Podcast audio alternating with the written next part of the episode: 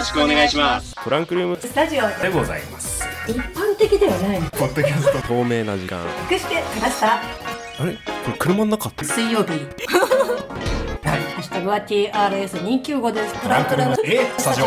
テントウムシがね襲ってきた。これを昼ご飯なんだ。はい行きますリスナーの皆さんおはようございます。こんにちはこんばんは。6月の16日トランクルームスタジオでございます。今週もおーおーちょっとちょっとごめんね。マイクがマイクがボーンってなってしまった、えー、今週もお耳の付き合いよろしくお願いいたします。パーソナリティ第一です、はい帰ってくるときにヤモリと出会ってとても気分がいいです。パーソナリティみやです。はい、よろしくお願いしますはい。いやーもうねカラススズメの次はヤモリですよ。すごいね。鳥は出るわ。爬虫類いやーもうは出るわ本当にね、はい。もう動画に撮ってちょっとね、はい。家に着いたの少し早めに着いたんですけどうんうん。もうヤモリを見つけてからは自転車がひっくり返ろうが、こうカバンが散らかろうが、もう、うんとりあえずゲットして、はい。あの10分ほど戯れておりました。まあね。ヤモリ可愛いですよね。いやー可愛いですねははそのその感じはわかるよ、本当に。幸せです。はい、はい。えー よよかったですね。本当平和な平和なポッドキャストだね本当にね。今週もねよろしくお願いします。よろしくお願いします、はい。はい、ごめんなさい。もうここのとこ多いんですけど昨日収録の予定が今日に、えー伸びてしまいまして私第一のせいでございます。いやいやいやいや。6月の16日配信日当日に、うん。えー収録というようなことで、うん。えーギリギリ水曜日中に配信になるかなっていうようなところで、えー収録をしております、えーで今現在が6月の16日21時過ぎということで、はい。ちょっと久しぶりにツイッター打ってみようかなと思ったので、うん。ツイッターを打って、えーコメント皆さんからいただきました。ありがとうございますはい、これからテレ収録ですか、えー東京はお店が開かなくて大変そうですね。東北から飲みながら応援してます。としきりさんからいただいたりですね。はい。青さんからは、えーいっそのことツイサツイキャスで生配信しながらの収録とかにやりといただきました。まあねツイキャスか。ちょっとまあ今で言ったらあれですよね。えっとまあね。ルームでしたっけ？ルームじゃなくてあはいはいはい。スペースでしたっけ？はいはい。ツイッターのねあのクラブハウス。あはいはいはい。はいはいはいはい。もどきみたいな的なやつね。そう的なやつで、まああれははい一応、はえっ、と録うん。録音っていうか記録が残せないんだよね確か。うーんあそう確かだそんな感じだった気がするんですけど、まあもしやるとしたら、まあそういう形態かもしれないですけど、今のところはちょっとね予定はないそうね。なんかなんか使ってできたらね面白そうだなって思いますけど、うん。はい。うん。ありがとうございます、はい。まあありがとうございます。そんなこんなで。もしかしたらね収録中にもまた新たなコメント出るかもしれないのでちょっと気分で紹介していきたいと。はい、よろしくお願いします。はいいつもね、本当あのツイッターあの皆さんこう反応していただいてありがとうございます。うん。あのありがたいですね最近ちょっと多いっていうふうに大地先生も言ってましたけど、こう今週中に配信予定ですっていうのも、そうだよね。あのうん。皆さんね。毎週出てるもんねあれ。そうそうそうそう。もうなんかデフォみたいな感じになってますけど反応してくださって、うんうんうん。あなんかうん。見ててくれる人がいてよかったみたいな。うん。そうですよ。本当ありがとうございます。ありがとうございます。はであちょっとももう一件いい？これ、はいどうぞ。ツイッターで少し前にいただいてるんですけどまあねあのスズメが鳴いたりカラスが鳴いたりはい賑やかなポッドキャストでございますよ。でん鳴き声で派手に吹き出してしまいました。気になって話が全然入ってこないと、はい。えーこれは初めましての方ですかね。スルメスメルネコさん。ありがとうございます。ツイッターでいただきました、はい。ありがとうございます、えーちょっとどうしても拾っておきたかったんで、はい。ありがとうございます。たねコメントしてください。まあね、はい。日中に収録するとまたこう再来するとは思いますけどそうですね、ははい。あの日中だって言わなくても鳥の声が聞こえたらあ昼間にやってんだなと思っていただければ。お察しいただければ。お察しいただければと思います、はい。ありがとうございます。はい。はい、残り時間で今日何話すかみたいなのはざっと説明しましょいうやかー今日はあれですね。えっ、とあれですよね。もうもったいぶってはい。も仕方がないので、エヴァンゲリオンの話をちょっと私がしたいということで、もうついに公開終了が間近もしかしたら終わってたかもしれませんというようなことでまあもういろんなところでね話し尽くされてるのでみおさんせっかく見てきたということなんでお互い感想をちょこっと語り合いたいと思います。はい、はい。221回目のトランクルームスタジオ、えーもうかなり前に見たので「エヴァンゲリオン」のことはちょっとずつ記憶からぼやけている次第でございます。パーソナリティ第一です。はい、えーっと6月の9日に見てきました。パーソナリティみゆです。はい、よろしくお願いします。よろしくお願いします。はい。いやーえっと、3月の8日ですか？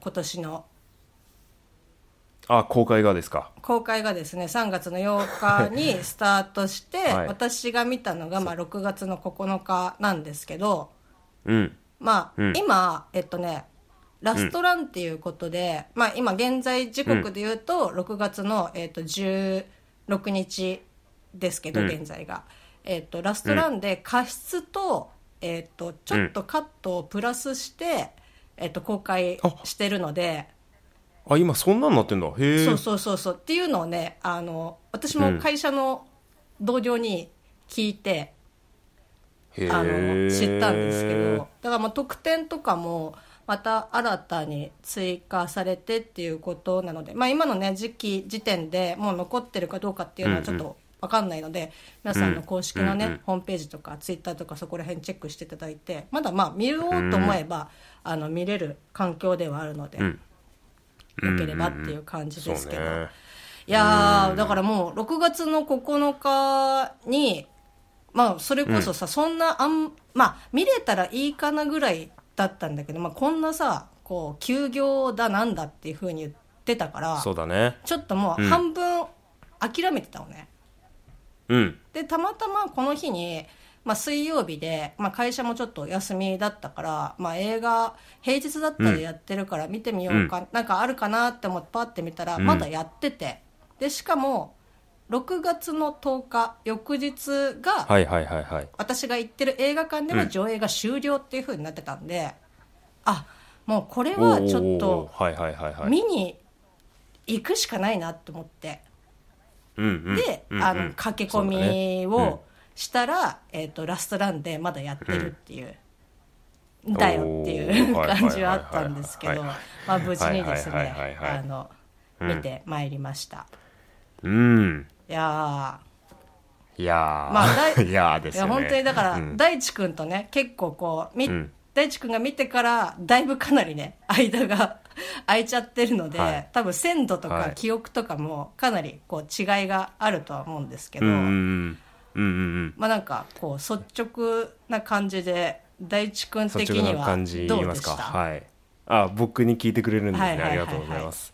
まああのー、みおさんが6月10日だっけに見たっていうようなところですけど、はいあの僕今調べたら3月11日に見てまして すごいな 約3ヶ月の差があるというようなところですけど、はいあのーまあ今までその学生時代から庵野作品というものうをん。意識して通ってはきてなかったものの、うんうん。こう「シン・ゴジラ」という大きな一本があって、うん。その世界観に興味を持ちそこから「ジョハ Q」を見てっていうような感じだったのでこうエヴァ歴みたいなのはかなり浅い方なんですが、まあ、かなり自分でも短い期間の間にこう世界観の理解は深めたのかなというようなところでの、えー新劇場版、えーの「新エヴァンゲリオン」だったわけですけですけれどもあのこれ前にもトラスタで言ったからもう率直な感想としてはあもう良かったんじゃんっていうような感じ。もうお疲れお疲れっていうような感じですね。だからもう作品の出来どうこうとか言うんじゃないのよ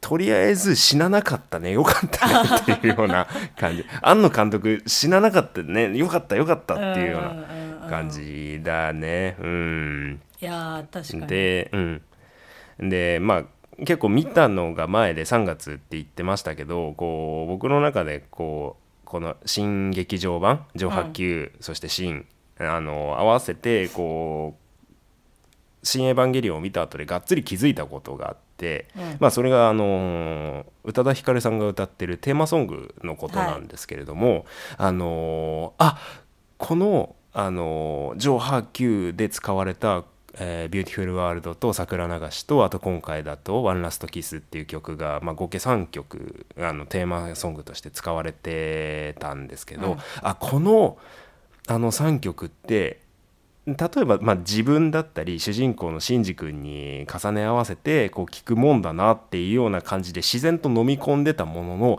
あこの曲ってあいつに当てたものだったのかあいつの視点だったのかっていう風なちょっと気づきがあって、まあ、それが正解とは限らないし正解でもないと思うんだけど、うん。あそこと重ね合わせるとまたちょっと感慨深いなっていうちょっと衝撃があってあの僕はそのインパクトがめちゃくちゃ強いですね。まあとりあえずお疲れ様というような感じでございましょうか、はい。うん。えっとねなんか話をね、まあ、今回こう、うん。エヴァの話を、まあ、したいっていうことで私が、まあ、事前に大地君の方に連絡を、まあ、してあったんですけど、まあうん。こう今更ねもう11分ぐらい回ってますけどこう正直、まあ、何がネタバレになるかとかっていうのがもう人によって全然違うし、まあまあそうだねこれはね。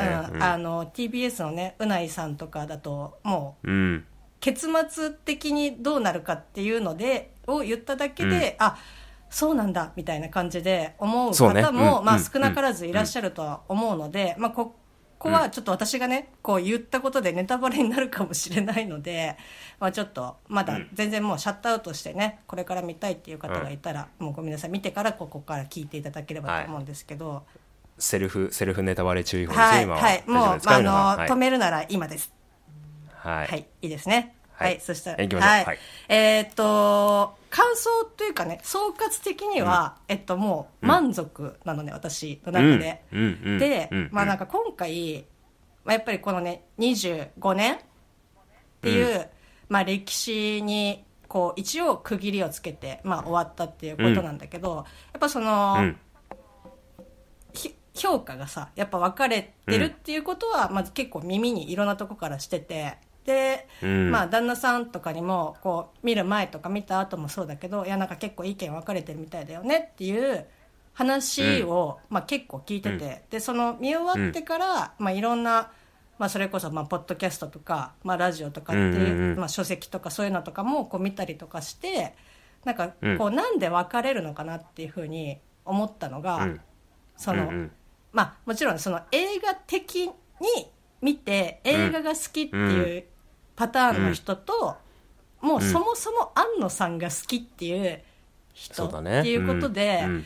まあその、どっちが好きかとかどっちから入ってるかっていうことでもうそもそも多分見るスタンスのスタートが違うんだろうなって思って。うんうんうんうんうんで映画的に言ったらもう私なんだろうなあの玄道のところに、うん。まあ、美里さんたちと行く時、あそこからもう全然追いつけなくて頭が。うん なんかあの、いっぱいわしゃーってがなんかあのなんか虫みたいなやつが飛んできてるけど、あこれはなんか使徒の残骸？えあそうなんだみたいな。うんだからもう本当にただこう乗っかってこう進んでいくみたいな感じ。後半に行けば後半に行くほどライドで楽しむ感じにはなってるよね。そうそうもうなんかこう考えるというよりも、まあもう映像を見て、まあ進んでいくのに、まあこうちょっと乗せてもらって私も進んでいくぐらいの程度でこううん。理解なんて全然できなかったし、うん。まあそういったところを考えると、まあちょっとまあなんだろうなこう何回も見てとかこう今までこうエヴァにどれだけ触れてきたかっていう人向けなのかなっていうところを考えると映画的には確かに見やすい見づらいとかっていうのはやっぱあるとは思うんだけど、なんかこう私自身の話になっちゃうんだけどねこれが。あうんうのもうん。うん小2で、まあ、エヴァうん。が、テレビアニメがスタートして、まあ、小学校2はいはいはい。年生だって言ったらさ、まあ言ったらそんなにがっつりアニメとかこう見たりとかっていうこともできなかったしうん。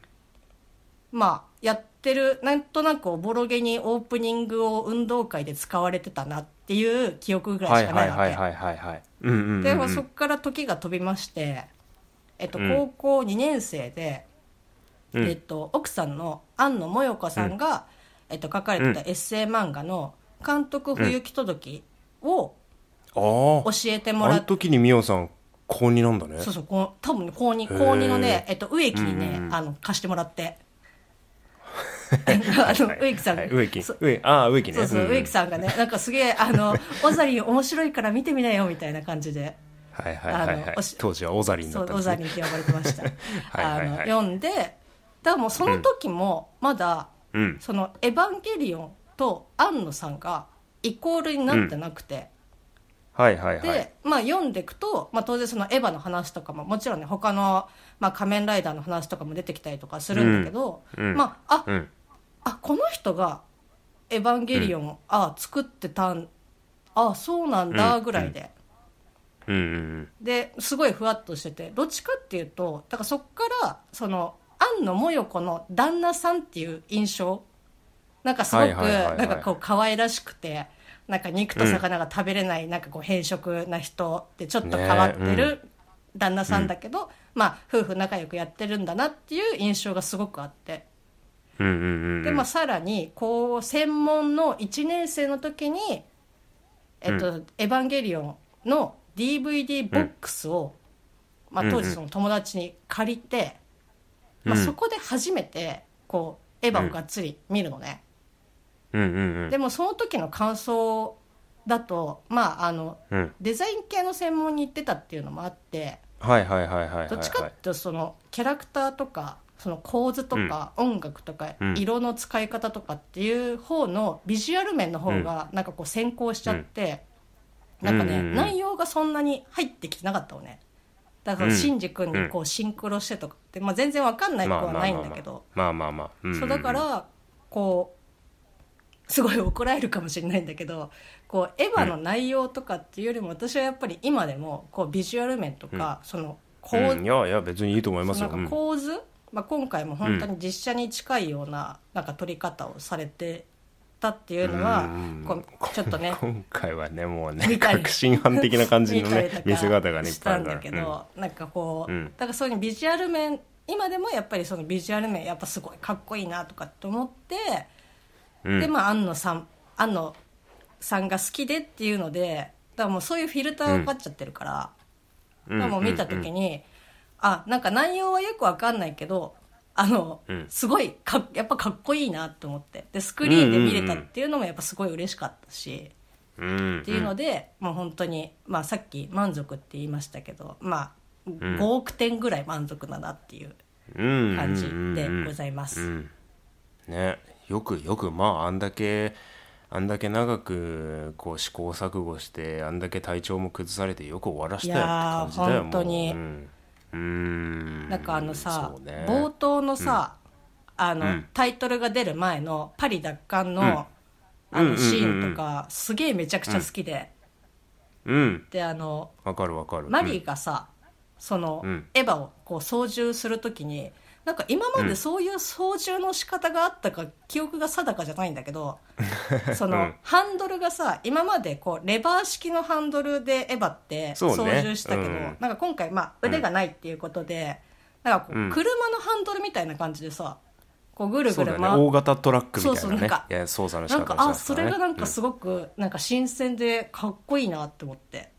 うん操縦ギミックがうんねうん。今回ねいろいろあったりもしましたけれどもまあい。ろいろっていうかね、うん。まあた特にあの冒頭のマリの、うん。あれは 8, 8プラス2号機でいいの？ピンク色のやつ、えー、と多分そうだと思います、あの目が8個ね、うん。まああるやつそうね。ですけど。あのまあああいうのだったりだとか、あとぎあのなんだギリギリギリあれはギリギリエヴァなの？なんかそのそパリで戦うやつらだとか。あなんかあのあのエヴァらしくない見た目にあここここ初号機の下なんだみたいなのとか。あデザインとかも見ててもちろん面白かったなんかちょっと、ねあの今までの人にプラスなんか人工物がすごいついてるみたいな感じの。うんうんうんうんうんうんうんそうね。あのデザインとかもなんか面白かったし、あとまあまあなんかミス俺としてはねうん。うん。あどうぞ。俺としては当時が生きててくれてよいかったやーもう本当に、よ ねあ立派になっていやーると思っ本当ね。なんかあの、ん。やっぱあそこのねあの東京村で生活していくっていう、あのシーンとかもやっぱりていやーああそこはあうんそこで、もう本当に あれで2時間あっても全然私はいいなってほん本当だったらあそこってなんていうかそれ以外に比べたら比重があんま重くなくてもシーン重くなくて、うん。コンパクトに描けるシーンだったと思うんだけど、うんうん。あそこがもうもうがっつり長いもう別名農業パートって言われてるぐらいだから。うん、確かに。あそこ面白かったですね。うんうん。まあなんか大変だった時期を、まあ、ある程度乗り越えて生活のリズムがこう出来上がってきてたから、まあ、よく、まあね、見えてきたっていうのもあるかもしれないけど、うんうんうん。まあ、猫がね結構多かったので私は あのすごく嬉しかったですけど。子供生まれてましたねいやね。本当に。うんうん。うんまあねこうまあさっきみおさんがこう言ってた後半の方のライド感っていうようなところでちょっと話したいなと思ったんですけど、うんうん。あのー僕もギリギリギリギリっていう言い方はよそう。もう僕もあんま理解できてないんですよ最後の方は。で後後からこう何説明とか考察もろもろの知識を後付けでしていってああれはあれの正体はあれだったのかとか、あのハエみたいに飛んでたのは魂の抜け殻だったのかみたいなことをずっとやってたんですけど、うん。あのミオさんのさっきの感想を聞いてあやっぱエヴァっぽいなっていうかエヴァってこういうものだったんだって僕思ったんですよ。うん。あの分かんないものをそのままボンって投げつけられるじゃん、うん。エヴァって。うんうん。あのそれはあの僕たち観客に対してもそうだしなんせ主人公シンジ君に対してもそうなんですよ。うん。だってあいつ夏休みだからなんだか呼び出せって乗れって言われる。あのそのやばさうん。頭の追いつかなさっていうのをライドで体験してあの後から脳が処理落ちした麻痺した状態であのその回復と同時に知識を流し込んでいくと、うん。あのより楽しめるんですよね、エうん。って。うん。なんかまあ本当にその、まあ、今回、まあ、プロジェクトあプロフェッショナルで、まあ、あのうん。うん庵野秀明特集やってもう放送終わってますけど、うん。なんかそこでもなんか本当に脚本の段階で言ったらさ、もう私たちよりもさ密にさそのスタッフの人とうん話をしてるのに、なんかそれがこう意思疎通っていうかあ理解されてなかったんだっていうことが分かったから、まあじゃあ作り直すみたいなこうやり取りがあるんだけど、もう何年も一緒にやってた人でさえもこう分かんないっていうだったらこう我々に分かるわけがなかろうみたいな。まあそうねまああっという間に1本が終わってしまいました。今回は「エヴァンゲリオン新劇場版」のお話でございました。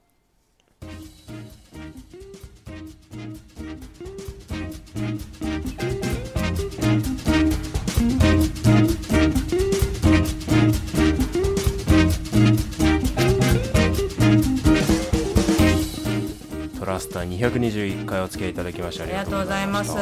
えっ、とですね、ちょっとはいアフタートークで私がちょっと参考資料として、まあぜひ合わせてね、読んだりとか見てほしいなって思うものをちょっとご紹介させていただきたいんですけど、うんえっとですね、書籍で言うと、まあさっき言いましたけど、あの安野もよこさんが書かれてる監督不行き届き定価800円くらいで、えっと買えます。ん電子でも読めます。うんであとモヨコさんが書かれてる、えっと、ノートで、えっと、連載というか不定期であの配信をしている「ロンパース・デラックス・ルーム」というですね、えっと、エッセイ文があるんですけど、まあ、そこで、ん。えっと、還暦不行き届きがノーカットで月額300円で読めます。